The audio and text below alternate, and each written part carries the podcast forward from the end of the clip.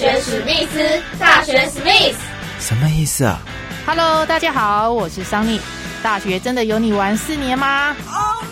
大学生活应该要怎么过呢？就应该和我的名字桑尼一样，充满着阳光、活力、朝气的过。Go Go go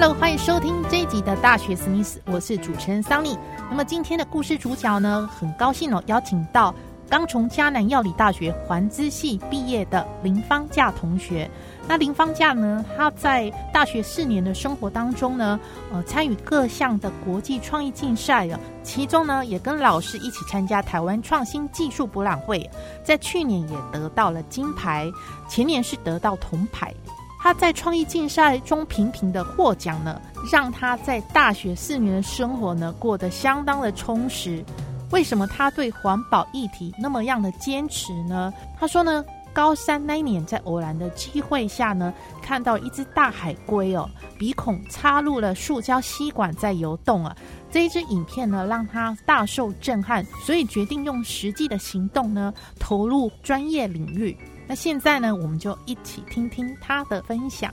那我们欢迎方架同学跟听众朋友们打个招呼。嗨，大家好，我是林方架，现在是就读江南药理大学环境资源管理系的四年级。可是我是呃，二零二一年六月十二号毕业。这一次的疫情呢，影响到这个学期末考试嘛，或还有毕业典礼。那您觉得这个疫情的影响哦，带给你什么样的感受？那你怎么样在家里面自己学习呢？我我觉得疫情的状况其实是我们没办法决定的。嗯，那我们唯一能掌握的就是我们自己的步调。那即便生活节奏与空间被打乱，但时间毕竟不会停下来。所以我觉得，对于如何先安顿好自己。再继续读书学习是我们可以做到的。在家里自学其实是要靠学生自己的自制力，因为毕竟家庭家里面是自己一个很舒适放松的环境，那你可能在家里就，诶，如果自制力不足的话，就比较不会想要学习，就想要耍废。所以我觉得，呃，在家里学习的话，要去切分自己读书上课的时间跟地点，还有空间，然后还有哪一个地方是你平常。休息的空间就是这边要区分开来，对，所以我是建议，如果在家自学的话，你要先整理出一个专属的区域，然后在这个区域上面可以放上学习的时候会用到的工具，像是远端设学习设备，就可能个人的笔电等等，或是你的书啊，或是文具。那这个地方就一定要跟自己平常休息放松的床啊，或者是沙发等等，就是你耍废的地方分开来。因为你要让自己知道，说我现在坐在这边就是要准备上课，然后是读读书的状态。那你休息的时候就是要离这边远远的，嗯这样就是呃到这个读书空间的时候就会比较容易进入状态。因为病人是在家里学习嘛，那可能有些人就是会假设今天八点上课，然后你会睡到七点五十五才起来，然后你就马上冲下去，然后把电脑打开，然后进入进入上课的可能像 Google Meet 等等。那其实。这样子，对于学习的成效不是那么的好，所以我是建议，如果还是要在一般你上学的时候的时间起来，对，那你起来的时候，你就是可以做一些可以帮助自己打起精神的事情，嗯，像是可能泡杯茶或是喝咖啡等等的，对，那因为你做完这些事情，你就会发现你离上课还有一点时间，那这时候你的心情就不会那么紧凑，会比较放松，嗯在放松的情况下，你可能。效率也会相对比较高，就不会那么紧张。然后你就到再到你的那个专属的读书区域，你就会比较容易进入上课读书的状态。大家就是最好在上课前的五到十分钟就赶快开启线上的学习程式，然后去测试自己的视讯镜头啊、喇叭或麦克风等等的是否正常。对，因为我发现有一个状况，就是我们有时候提早进入到类似 Google Meet 等等的里面，然后。可能原本八点上课，结果到八点十分、八点十五、八点二十，甚至八点半，然后还有人陆陆续续的进来这个会议室。嗯哼，对，那这时候可能就是会打断老师上课。嗯哼，对，然后就是会影响到其他同学读书的成效。现在很多大学生呢在家自学，比较不会控制时间了。那听了方家同学呢自己的一套在家自学的方法呢，或许呢可以提供给大学生们做一个参考喽。那另外呢，我们再回到我们的主题，想请问一下方教同学，请问你参加过哪些国际创意竞赛？其中呢还包括了去年跟前年的台湾创新技术博览会，那还有获奖哦。那你参加过这么多比赛，带给你最大的感受及意义是什么？我参加过台湾国际创新发明及设计竞赛，然后以及 IIC 国际发明创新竞赛，还有台湾绿点子国际发明设计竞赛暨江南药理大学核心产品发表会，然后以及刚刚主持人有讲到的台湾创新技术博览会等这些竞赛。我觉得这些竞赛带给我的感受呢，就是。因为有比赛就会有竞争，那你我们可以通过比赛中的竞争去找到我们跟其他人的差距。那我们找到差距之后，我们在下一次的比赛就是可以去增进自己不足的地方，然后去促进我们的学习，然后让我们下一次的比赛可以更好。所以我觉得每一次的比赛其实就是一直在突破自己。然后在这个过程中，我们也可以去欣赏其他很。优秀的作品或者是团队，欣赏到别人的优点，然后把它学起来，成我们自己的一部分之后，不管是对于你在学校学习，或者是下一次的比赛，或者是生活中，甚至是之后出社会工作，都一定能够让你在这些过程都能够比较顺利。当初念大学为什么会选念环资系？因为我在高中的时候，我就是读。自然组的三类，所以我就是对自然跟生物感兴趣。呃，因为因为我在高三那一阵子，就是那时候就有很多气候变迁的议题出现。对，那那时候我也会去关心气候变迁或是温室效应、环境永续性的相关议题，就是我都会去关注。嗯哼，对。那我记得在我高三那一年，嗯哼，就是有流传一个海龟鼻子。里面卡一根吸管的影片，嗯哼，对，不知道主持人知不知道？有有有有有看过。对对对，那那一阵子就是这个影片很很震撼。对对对，就是刚好是他出现的时候，我就是因为被震撼到，然后我觉得，与其大家只有震撼看影片的那几秒，然后不做任何改变，那不如就是去做一些能够实际帮上忙的专业，所以我就决定要投入环境资源。相关的专业领域，去借由实际行动，然后去为这个地球尽一份心力。当初你你是选择迦南药理大学，那迦南药理大学跟环保议题好像有没有什么样的关联性因为是药学嘛，那你怎么会选择江南药理大学来念？因为我那时候因为我是台南人，所以我那时候在选学校，我就是选择台南的学校。对，那那时候我就刚好偶然在。翻简章的时候看到环境资源管理系，嗯哼，对，然后之后才知道说哦，他是江南药理大学的，对，因为毕竟我们以往的经验都是就是觉得江江南药理大学就是药学相关的比较强，但其实它背后还是有很多科系是很厉害的，只是没有被大家知道，嗯哼，对，所以我觉得可以借由一些学生的的表现。然后让这些科系也能够发光发热，因为毕竟行行出状元。那其实我们学校其他科系也是有很多人才，只是可能都没有办法突破药学系的那个光芒，对，所以就被隐藏起来了。嗯，这样，所以我觉得不只是呃江南药理大学的环境资源管理系，那其实还有很多我们学校的科系都是非常棒的，然后也值得大家去参考的。所以你念环资系这四年来，在校园当中印象最深刻的有发生过什么样的趣味的新鲜事，或者是难忘的事情？呃，因为我们学校是技职体系，所以其实蛮注重手做的。对，那在我们系里面，其实我觉得我们师生关系都很好。那因为我们是师徒式的学习，对，所以呃，其实我们刚进来。学校的时候，老师呢就是会鼓励我们可以去实验室学习。对，所以我在大一的时候就进进了实验室。对，那进了实验室之后，我觉得我们实验室的学长姐都非常的 nice，就是会不藏私的去教我们一些实验上的东西跟观念。嗯哼，对。那像以我们实验室来说的话，我们老师给我们的理念就是像是比较偏向做中学、学中做。那我们在每一次做实验的过程，我们就是可以去学到一些新的东西。在学习的过程当中，除了学校里面的一个理论方面的课程之外，那有户外的一些生态调查。对，有这些课程，嗯哼，做一些跟空气啊、水资源，或是废弃物，或是生态等等的户外的生态调查的印象有没有很深刻的？比如说哪些课程你学习起来很不容易？我们在野外调查可能会运用到的工具，对，那其中一项就是手抛网。因为我本身个子比较小一点，然后那个手抛网它是它收起来的时候是有一个长度的，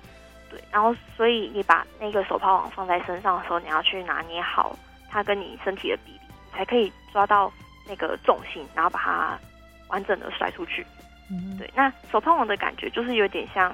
它在我们身上的时候它是收起来的，然后把它甩出去之后，它就是会摊开，像蜘蛛网那样，然后掉到水里面，然后把。把在它那个范围里面的鱼啊，或是生物都抓起来。嗯因为一开始我在用的时候，可能我抓不到它那个收网的比例跟重心，所以我每次抛出去的网时，它都张不开，就是没办法像蜘蛛网那样张得特别开，所以变成我能捕捉到的生物有限。呃，多做几次之后，我觉得我有一直在进步，然后也有越来越上手。这样，那我觉得，呃，这种生态调查实作是一般在。其他，学校或是其他科系可能比较不会碰触到的一块，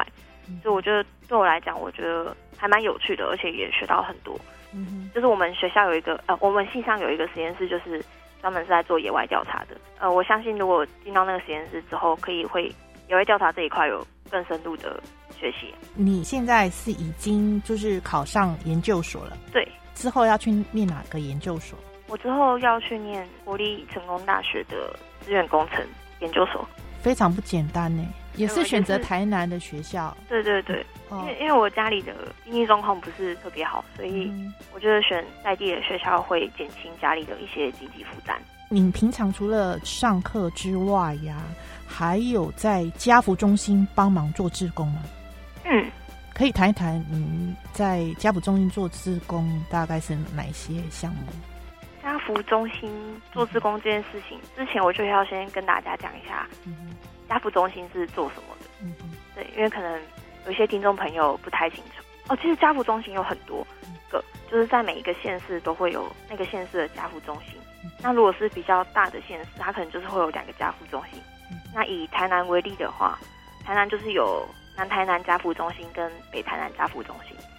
那其他县市可能就是有台中家福中心啊。新竹家福中心等等，对，那这些家福中心其实都隶属于家福基金会。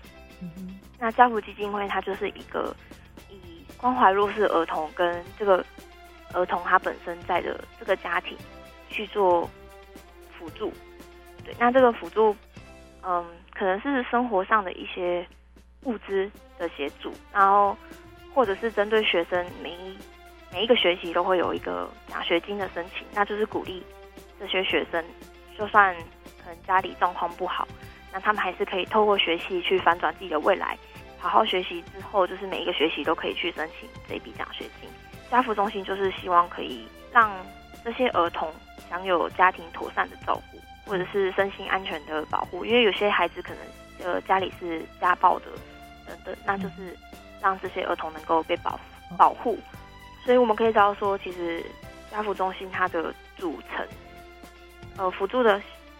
对象就是一般都是以儿童或是家庭为主，所以我做的志工就是大部分都是偏向儿童为主，就是可能去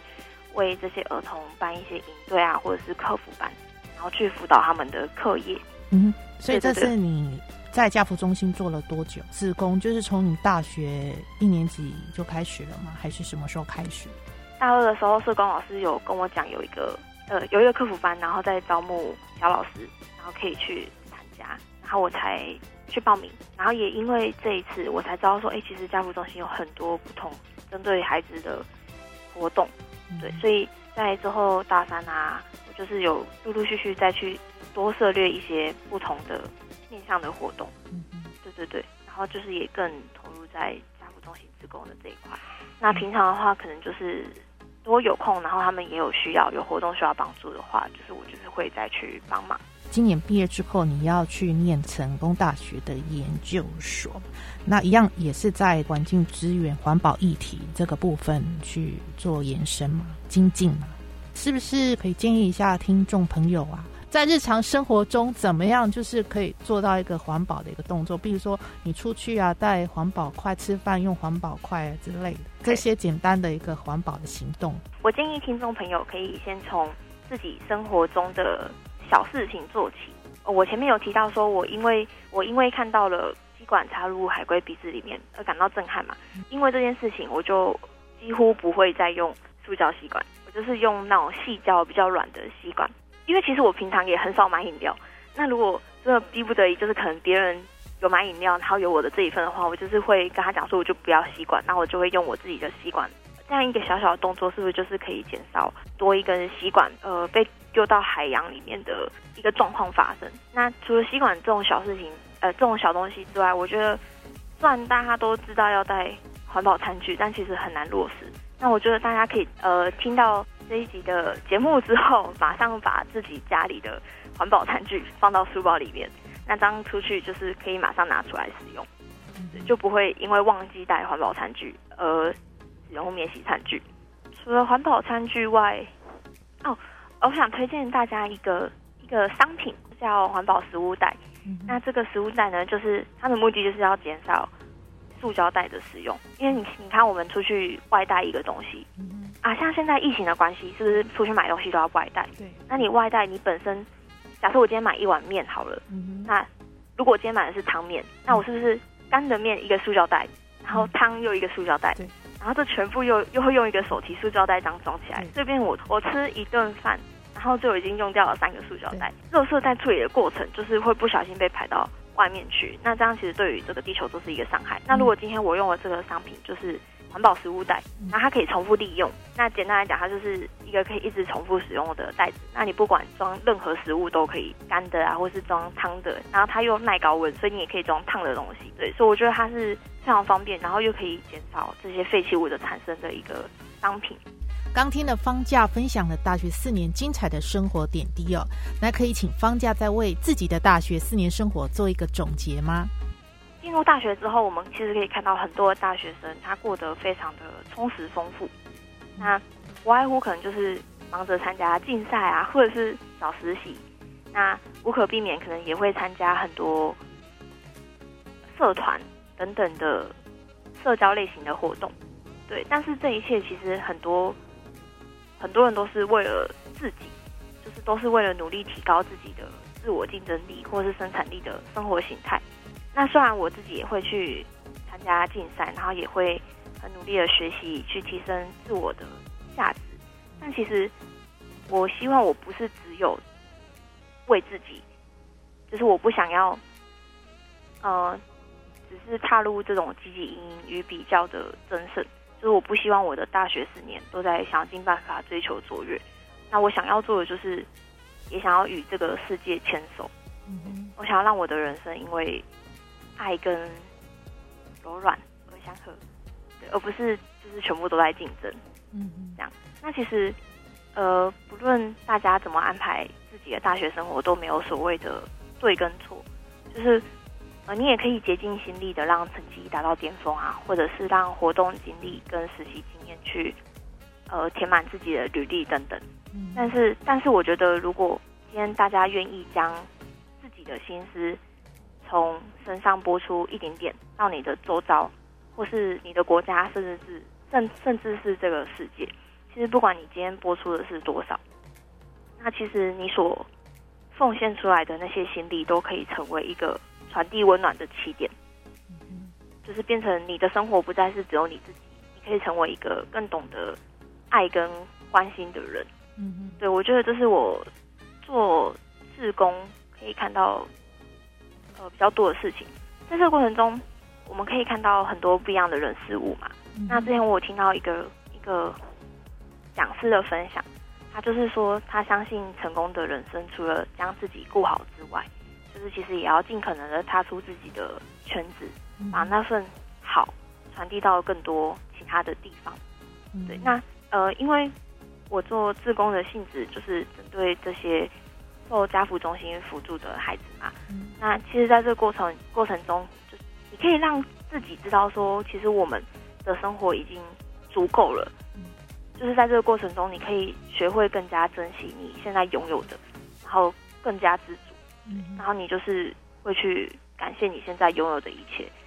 因为我相信很多人可能就是会看到别人有什么，自己没什么，但上其实自己会过得很不快乐。但是其实你看到一些生活的比你更加困苦的孩子，或者是其他族群，你就可以知道说，其实我们已经拥有的更多了。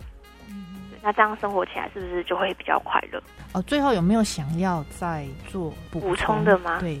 我觉得我一路走过来遇到了很多贵人，其中在大学阶段，我最想感谢就是我们实验室的老师徐金山老师以及卢明俊老师，以及我们系上的杨一贤主任，那还有我们江南药理大学环境资源管理系的所有老师，然后就是谢谢这些老师在我的求学过程中。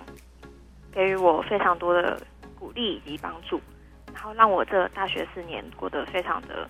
充实。那我会带着各位老师们的祝福，迈向下一个里程碑前进。谢谢大家的聆听，大家拜拜。这集的大学史密斯就到这里告一个段落了。听众朋友们可以利用去你的 Life YouTube 频道、商岸声浪、Spotify。Voice Story 各播客平台呢来收听大学史密斯，那也欢迎大家呢对节目有任何的意见呢，呃，可以留言给 Shani 哦。下个礼拜空中再会喽，拜拜。